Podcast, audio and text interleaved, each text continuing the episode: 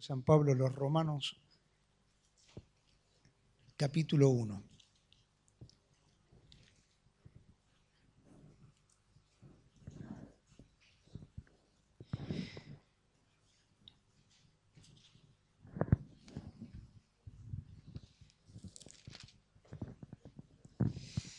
Les contamos que para aquellos que están visitándonos tal vez por primera vez, bienvenidos.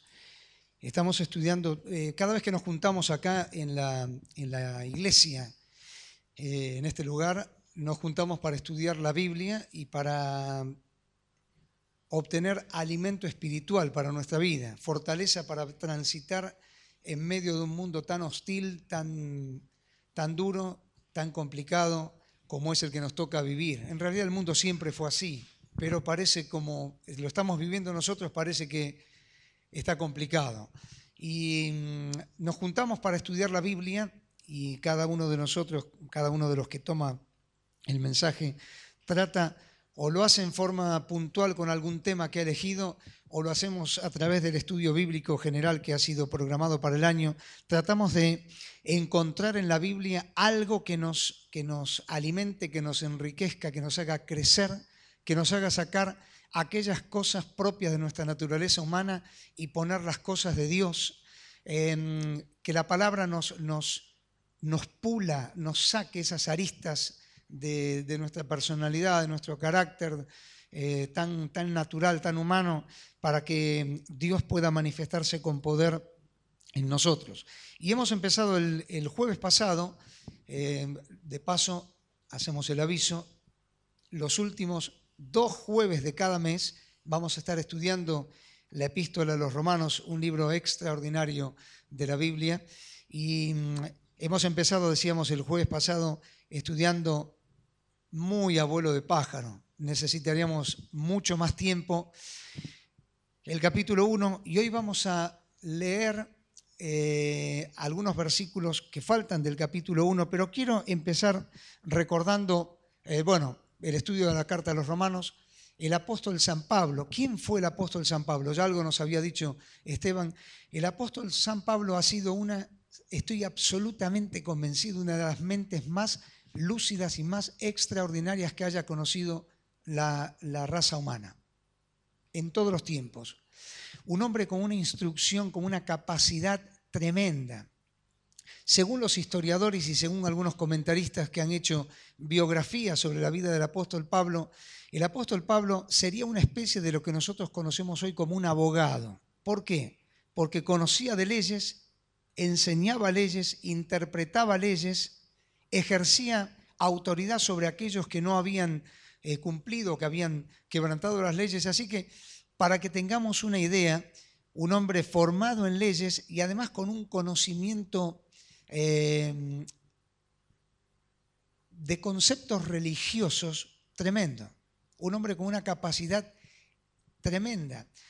Eh, se cree que tal vez llegó a manejar por lo menos cuatro idiomas, cuatro lenguas. El arameo, el hebreo, el griego y el latín.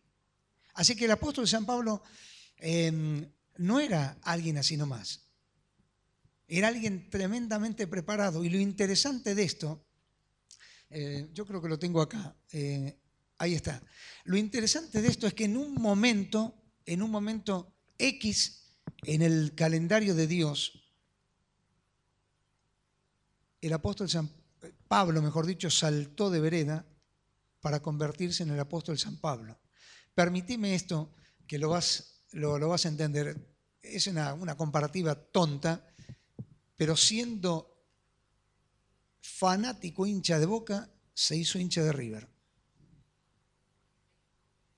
Inentendible. Estando en un lugar, se pasa a otro lugar totalmente distinto al que tenía. De hecho, la Biblia, en el libro de los Hechos de los Apóstoles, dice que los cristianos del primer siglo le tenían miedo, porque no sabían si estaba, estaban frente a alguien que estaba urdiendo un plan, armando un plan para, para traicionarlos y para, para luego delatarlos. Así que el apóstol Pablo en el, en el calendario de Dios salta, cruza de vereda de una posición extrema a otra posición extrema y eso es lo que hace Dios. Me parece que desde la antigüedad Dios había estado pensando en Pablo, seguramente, y Dios fue trabajando y fue permitiendo que este impresionante hombre, humanamente hablando, se fuera preparando, se fuera preparando hasta que un día Dios dijo, bueno, basta, ahora hay que empezar con otra preparación. Y entonces Dios lo llama cuando caminaba cuando iba en el camino hacia Damasco, y allí em, el impacto de la voz de Dios produce un cambio tan, tan grande, tan rotundo en este hombre, después de haber creído en el Señor como su Salvador personal, cambia y comienza una preparación que después de más o menos unos tres años aproximadamente sale a la luz para ser uno de los paladines, uno de los hombres más grandes y más extraordinarios que el mundo haya conocido. ¿Por qué es esto? Esto se da, este cambio en la vida de Pablo se da por un solo efecto, que es el mensaje del Evangelio. Pablo perseguía a los cristianos para destruirles, de hecho consentía, consintió en la muerte de muchos de ellos,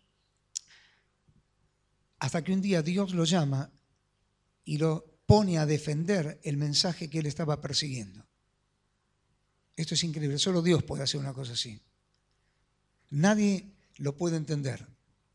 Y Pablo sale de un lugar para otro y entonces yo quiero dejarte que esto lo leí en un libro de Swindle que me parece algo extraordinario. Dice este hombre escribiendo sobre la vida del apóstol San Pablo, lo recomiendo firmemente, está un poco caro, pero eh, cómprenlo cómprenlo, vale la pena. Él dice, hay un impacto tan grande de la gracia de Dios en la vida de Pablo que nos enseña tres grandes lecciones que no podemos olvidar. Tres grandes lecciones para cada uno de nosotros, para todos los cristianos y para todos aquellos que escuchan el mensaje de Dios en la persona de Jesucristo. Y entonces él dice, hay tres lecciones de la gracia. ¿Por qué? Porque Pablo fue un hombre impactado, tocado, llamado por la gracia de Dios, transformado por la gracia de Dios. La primera de ellas es, no importa lo que podamos ser, dice este, este escritor, todos tenemos zonas oscuras en la vida. A todos nos ha pasado algo de lo cual nos avergonzamos.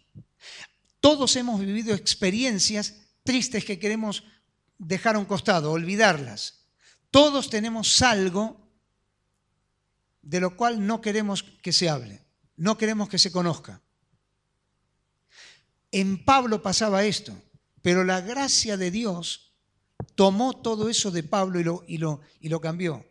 Tal vez tengas en tu vida cosas así. Déjame decirte que la gracia de Dios es suficiente para qué? Para cambiar la vida. Solo la gracia de Dios lo puede hacer. En segundo lugar, este escritor dice, no importa qué hayamos hecho o qué hayamos vivido, nadie está fuera de la, de la esperanza que hay en Dios. Es decir, la gracia de Dios le enseñó a Pablo que más allá de todos sus tremendos errores, él podía encontrar en la gracia de Dios un motivo para ser perdonado y para ser transformado. Y yo quiero decirte esto también a vos. Hay muchas personas que luchan con su pasado. Es verdad, ¿eh? Y luchan a veces denodadamente, incansablemente, y no se dan cuenta que la gracia de Dios es aquel, es aquel lugar, es aquella acción que nos puede dar esperanza para superar todo lo que hemos sido. Pero es la gracia de Dios, no somos nosotros. Y me encanta porque este escritor dice, el apóstol San Pablo tuvo que aprender la, que hay esperanza muy por encima de lo que hayamos hecho vivido en la gracia de Dios. Y por último, aunque nuestro pasado no sea bueno, siempre podemos comenzar y tener un, un nuevo comienzo en Dios y con Dios. Y esto es lo que yo quiero, si en esta noche nos, nos podemos llevar esto como, como punto importante, eh, Ustedes saben que esto, esto que se usa ahora, esta, esta pantalla, se llama PowerPoint en inglés. punto de poder. En realidad lo que quiere decir es punto importante. ¿Por qué? Porque uno no pone, no escribe todo. Pone un concepto, una idea, que es lo que tiene que pegar. Si nosotros pudiéramos llevarnos esto, ahí está, si pudiéramos llevarnos esa frase, aunque nuestro pasado no sea bueno, podemos tener un nuevo comienzo en Dios y con Dios, el mensaje ha cumplido su, su expectativa. ¿Por qué? Porque en Dios hay esperanza, porque en Dios está la gracia suficiente, no importa lo que haya sido, no importa. Si no tenés a Cristo en tu vida, vení hoy al Señor. Entregar al Señor tu corazón. Permití que la sangre de Jesucristo, a través de la fe que, puedas, que puedas depositar en Él, limpie tu vida, tus pecados, tu corazón, te cambie, te haga una nueva persona. Porque hay esperanza en Dios y con Dios. O al revés, con Dios y en Dios. Hay esperanza. Es la esperanza de la gracia. Y entonces arranca este, como lo han llamado algunos, el Evangelio según Pablo, y voy a invitarte a leer una de las páginas más oscuras que tiene la Biblia, pero una de las páginas más trascendentes que tiene la Biblia. Capítulo 1 de la carta a los romanos, versículo 18. Romanos 1, 18. Dice, porque la ira de Dios se revela desde el cielo contra toda impiedad e injusticia de los hombres que detienen con injusticia la verdad. Porque lo que de Dios se conoce les es manifiesto, pues Dios se lo manifestó. Porque las cosas invisibles de Él, su eterno poder y deidad, se hacen claramente visibles desde la creación del mundo, siendo entendidas por medio de las cosas hechas, de modo que no tienen excusa. Pues habiendo conocido, es decir, los hombres, la naturaleza, la persona humana, habiendo conocido a Dios, no le glorificaron como a Dios ni le dieron gracias, sino que se envanecieron en sus razonamientos y su necio corazón fue entenebrecido. Profesando ser sabios, se hicieron necios y cambiaron la gloria del Dios incorruptible en semejanza de imagen de hombre corruptible, de aves, imágenes, de cuadrúpedos y de reptiles. Por lo cual Dios también los entregó a la inmundicia en las concupiscencias de sus corazones de modo que deshonraron entre sí sus propios cuerpos, ya que cambiaron la verdad de Dios por la mentira, honrando y dando culto a las criaturas antes que al Creador, el cual es bendito por los siglos. Amén. Por esto Dios los entregó a pasiones vergonzosas, pues aún sus mujeres cambiaron el uso natural por el que es contra naturaleza. Y de igual modo, también los hombres, dejando el uso natural de la mujer, se encendieron en su lascivia unos con otros, cometiendo hechos vergonzosos hombres con hombres y recibiendo en sí mismos la retribución debida a su extravío. Y como ellos no aprobaron tener en cuenta a Dios, Dios los entregó a una mente reprobada para hacer cosas que no convienen, estando atentados de toda injusticia, fornicación, perversidad, avaricia, maldad, llenos de envidia, homicidios, contiendas, engaños y malignidades, murmuradores, detractores, aborrecedores de Dios, injuriosos, soberbios, altivos, inventores de malos, de males, perdón, desobedientes a los padres, necios, desleales, sin afecto natural, implacables, sin misericordia, quienes habiendo entendido el juicio de Dios, que los que practican tales cosas son dignos de muerte, no solo las hacen, sino que también se complacen con las que las practican. Qué página sombría, ¿no? Qué página triste. Lo que el apóstol San Pablo eh, va a desarrollar en toda la carta es el tema de la justificación por la fe. Ahora vamos a, detenernos un segundo en eso. ¿Y la justificación por qué viene? Viene por el Evangelio. Para poder ser justificados delante de Dios necesitamos creer en el Evangelio. Primero, primero primera cosa, ¿Por qué Pablo describe lo que es la naturaleza humana? Para que podamos entender por qué necesitamos la justicia de Dios, porque solo no podemos. ¿Qué es una justificación? Una justificación es tratar, en el, concepto bíblico, la justificación que Dios nos da es tratar a alguien como justo cuando no lo es. A todos nos ha pasado que en algún momento nos levantamos a la mañana y nos sentimos mal fiebre, gripe, un, como decimos, una pataleta al hígado, dolor de cabeza, dolor, lo que fuera. Nos caímos el día anterior y tenemos el pie inflamado y no podemos ir a cumplir con nuestras obligaciones. La ley que nos pide que para que se nos compense ese día, se nos reconozca ese día en el cual no brindamos servicio, por ejemplo, en el trabajo o en la escuela o en cualquier otra actividad, presentemos un justificativo. ¿Qué es el justificativo? Es un, membrete, un papel membretado con la firma y el sello de una persona que ante la ley está reconocida para justificarnos. Y entonces se extiende un certificado diciendo, el señor Franco Pérez en el día de la fecha 32 de enero del 2060, si no, se piensa que es mañana, padece un cuadro XX.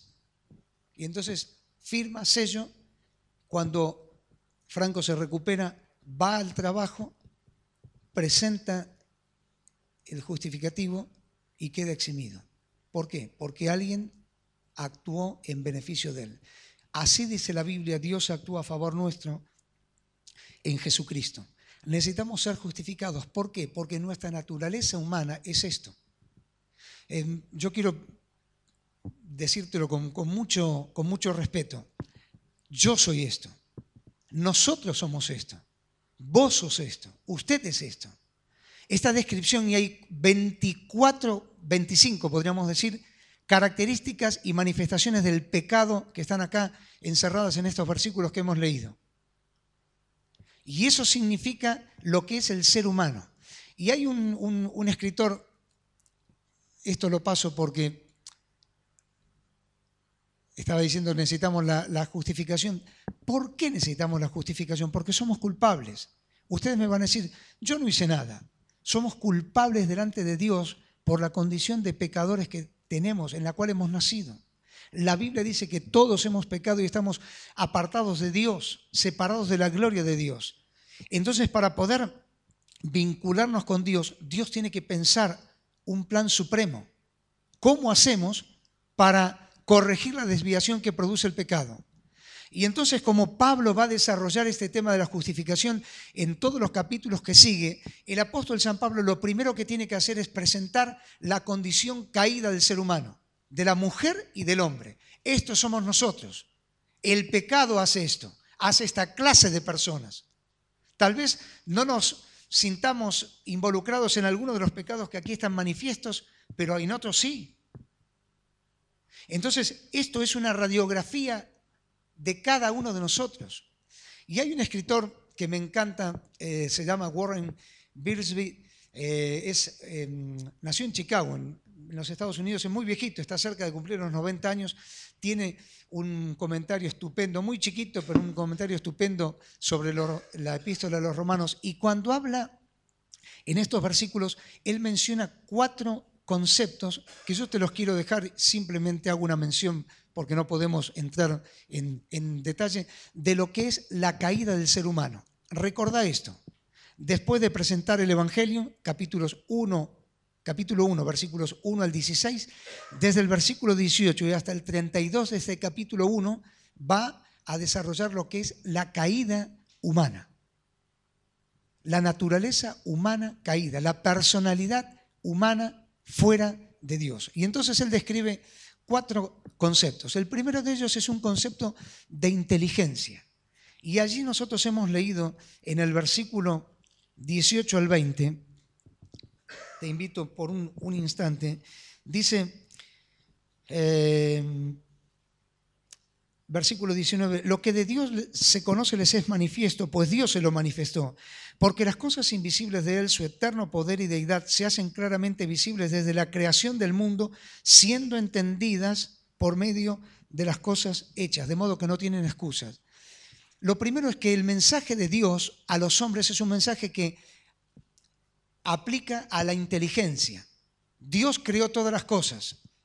Yo a veces cuando me veo en el espejo pienso si la teoría de la evolución no será cierta, porque me veo un mono. Es verdad. pero la teoría de, la evolución es la tontera más grande que existe.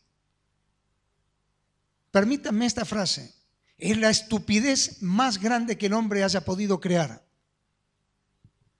Y Pablo dice, Dios ha creado y ha desplegado su eterno poder y deidad delante de los hombres y le ha hecho manifiestas las cosas que son invisibles para que el hombre solamente observando se dé cuenta de que hay un Dios creador. Y entonces Pablo dice, por medio del entendimiento, estas cosas se entienden por el entendimiento, no por la emoción. Dios no trabaja emocionalmente en nuestras vidas. Dios trabaja inteligentemente en nuestras vidas. Por eso Pablo es uno de los escritores de la Biblia que más utiliza el trabajo de la mente para entender a Dios, para comprender a Dios, para buscar a Dios, para siquiera conocer y razonar algo de lo que Dios ha hecho.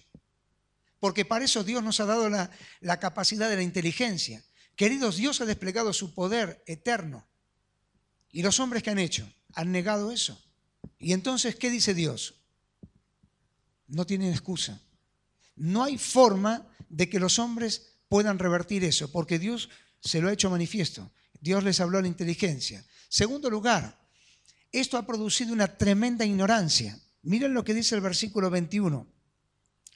Pues habiendo conocido a Dios, es decir, habiendo dado, dadose cuenta de que todo está creado por Dios, no le glorificaron como a Dios, ni le dieron gracias, sino que se envanecieron en sus razonamientos y su necio corazón fue entenebrecido. Profesando ser sabios, se hicieron necios. Esa expresión, en su corazón fue entenebrecido, significa que el corazón entró en una oscuridad tremenda. Es cuando nosotros estamos en, una, en un lugar donde no sabemos muy bien cómo son las cosas y de buenas a primeras se corta la luz y quedamos en una oscuridad absoluta. Sería de de tontos pretender empezar a movernos en medio de un lugar que desconocemos. Eso hace el hombre. Su necio corazón fue entenebrecido. Y entonces en medio de la oscuridad en la cual vive, el hombre trata de entender sus cosas y su necio corazón fue entenebrecido. Y profesando ser sabios, creyendo que es sabio, se hizo necio. Dios ha asumido a los hombres, Dios ha permitido a los hombres entrar en un gran proceso de ignorancia. Los hombres buscaron eso. Y Dios lo permitió. Después lo vamos a ver. Tercero, indulgencia. Desde el versículo 24 y al versículo 27 encontramos que mm, los hombres fueron llevados a una manera desordenada de vivir y allí utiliza un concepto que es el concepto de la concupiscencia. Es una palabra media rara, nosotros no la, no la solemos usar, pero la concupiscencia es un deseo descontrolado por una pasión interna de la naturaleza humana. Es ese fuego que quema y que lleva a los hombres a cometer actos equivocados. Y entonces por eso se habla de indulgencia, porque pensamos que, bueno, está todo bien, no pasa nada. Y entonces el apóstol San Pablo dice, no, no, pasa. Pasa porque uno encuentra, ya esto es el primer siglo, queridos, ¿eh? imagínense si Pablo escribiera ahora. En el primer siglo dice, las mujeres dejaron su uso o el uso natural y se encendieron en su lascivia mujeres con mujeres y hombres con hombres. Creo que ya lo dije en más de una oportunidad, lo vuelvo a repetir. De los 28, 26 o 28 emperadores romanos, 24 practicaron la homosexualidad. Em, algún día quiero hablar de esto. Quiero hablar de esto. A la luz de Romanos, porque me metí en esta semana y hay tanto, simplemente quiero decirte algo. Para Dios la homosexualidad es un pecado no es algo genético, es algo conductual, es de la conducta.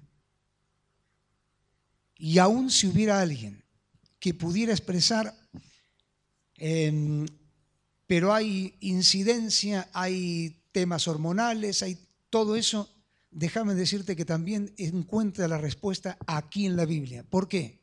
Porque dice que Dios, ya que los hombres decidieron vivir así, Dios los dejó. Y el mismo desorden en el cual vive el ser humano mentalmente y moralmente, también lo tiene físicamente. Así que no me extraña que toda nuestra constitución física se haya visto tergiversada, modificada por el pecado. Me expliqué, ¿no? La homosexualidad, el lesbianismo y todas las conductas sádicas que hay ahora, perversas, son resultado del pecado. Son resultado del pecado.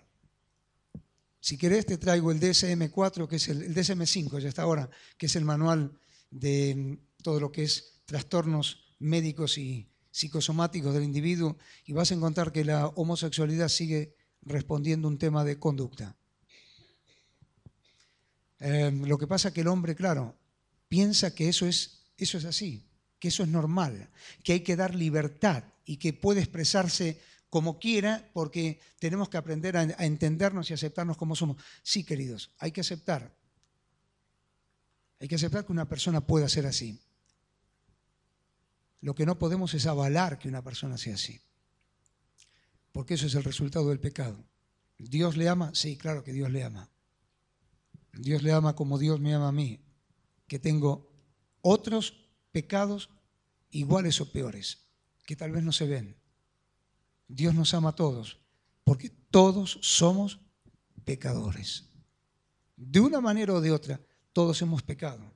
Y entonces el apóstol San Pablo, en, la visión de Warren Wiersbe, este escritor, dice, vivimos en un tiempo de indulgencia. Es como que dejamos, hay que aceptarlo, porque es así. Si yo pudiera contarte, no, no, no te voy a contar nada porque vos estás en el mismo mundo que yo, con las mismas clases de personas que yo lo que son las historias de nuestros compañeros de, trabajo y XX y, y, todo lo que... Periodo de indulgencia, periodo de... Deja. Cuarto, la impenitencia. Y este escritor dice en los versículos finales que van del 28 al 32, describe allí algo interesante. Dice, verso 28, como ellos no aprobaron tener en cuenta a Dios, Dios los entregó una mente reprobada. ¿Para qué? Para hacer cosas que no convienen. Quiero detenerme en este concepto. Dios los entregó. Si podés volver a leer en tu casa, está en tres, en tres versículos de este capítulo, está esta frase, Dios los entregó.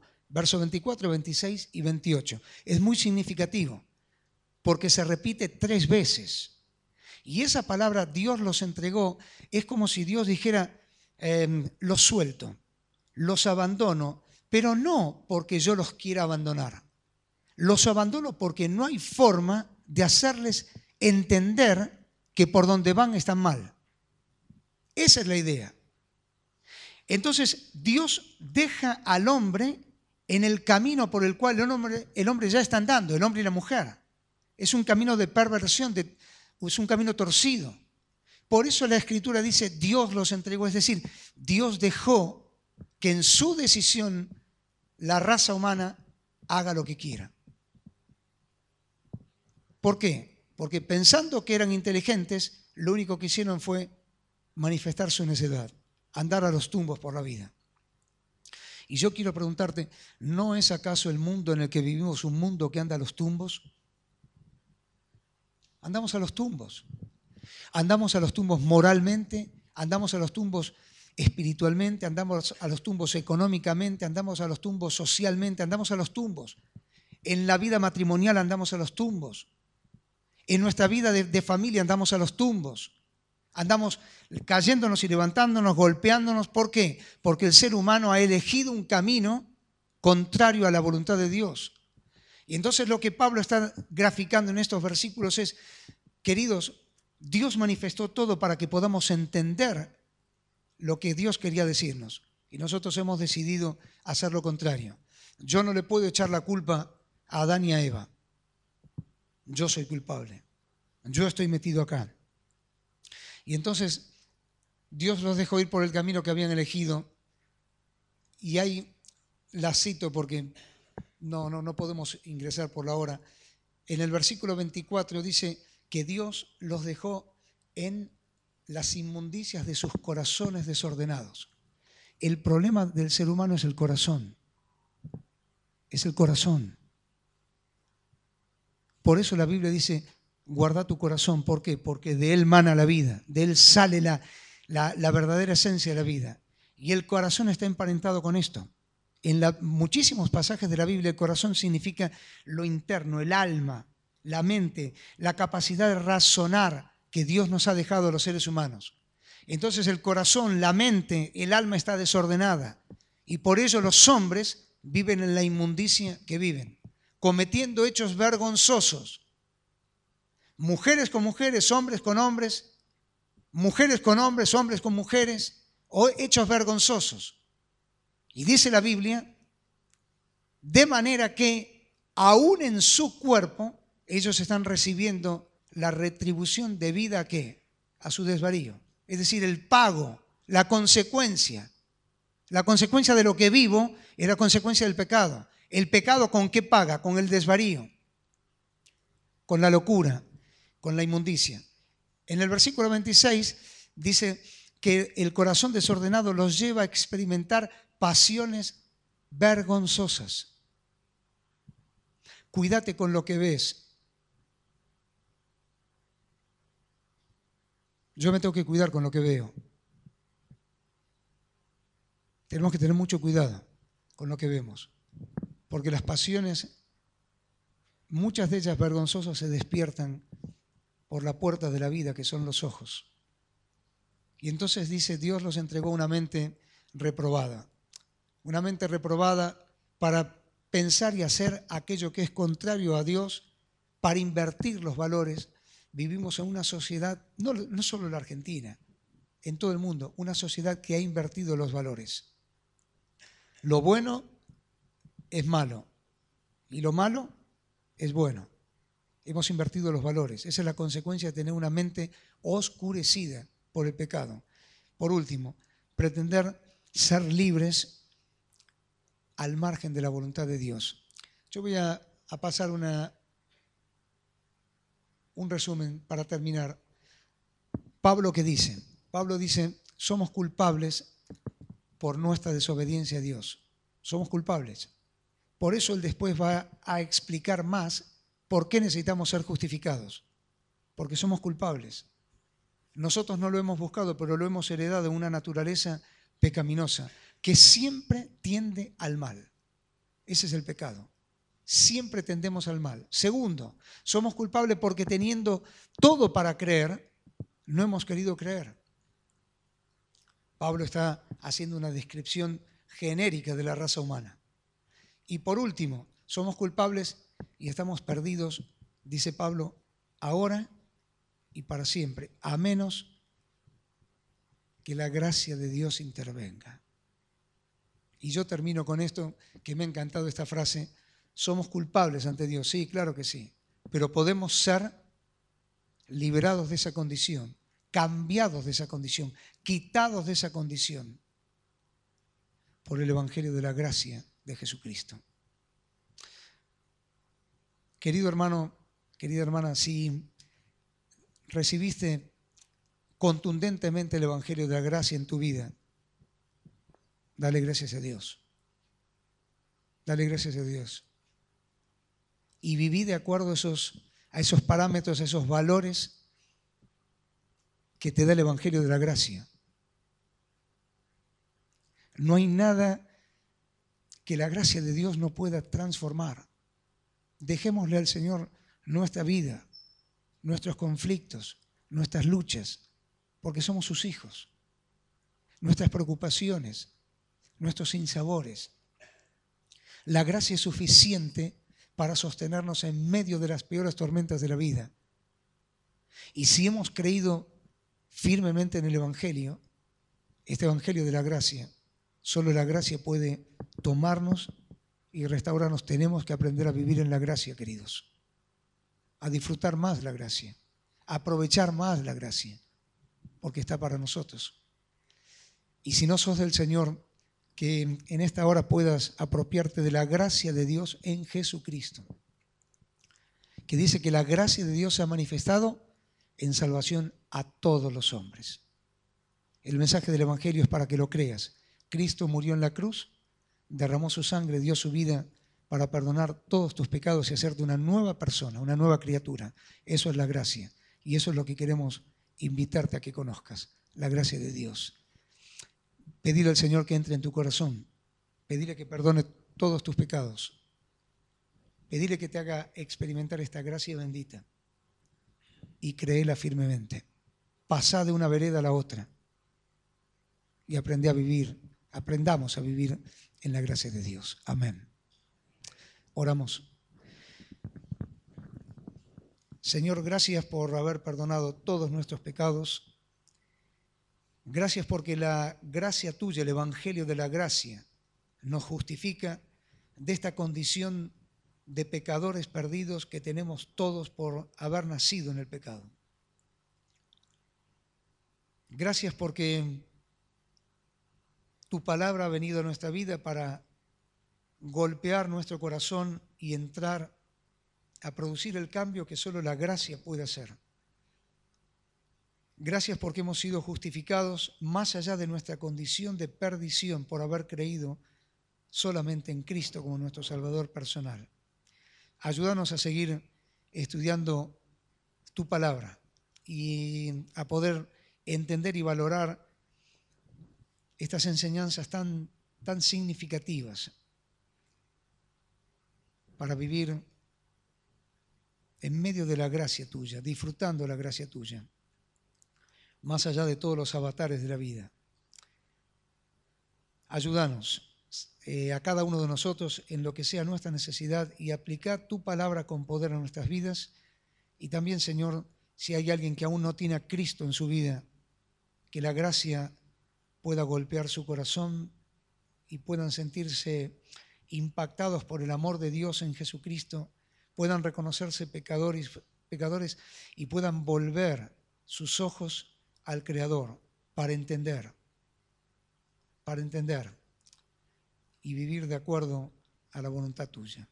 Despedirnos con tu paz, con tu bendición. Te agradecemos por todo, nuestro Padre, y encomendamos todos los motivos de oración que se han dado, encomendamos nuestras vidas, nuestras familias, nuestro país, las actividades del domingo, lo dejamos todo en tus manos, Señor, para que suplas cubras con tu poder todo lo que necesitamos para nuestra vida. Gracias te damos en el nombre del Señor Jesús. Amén.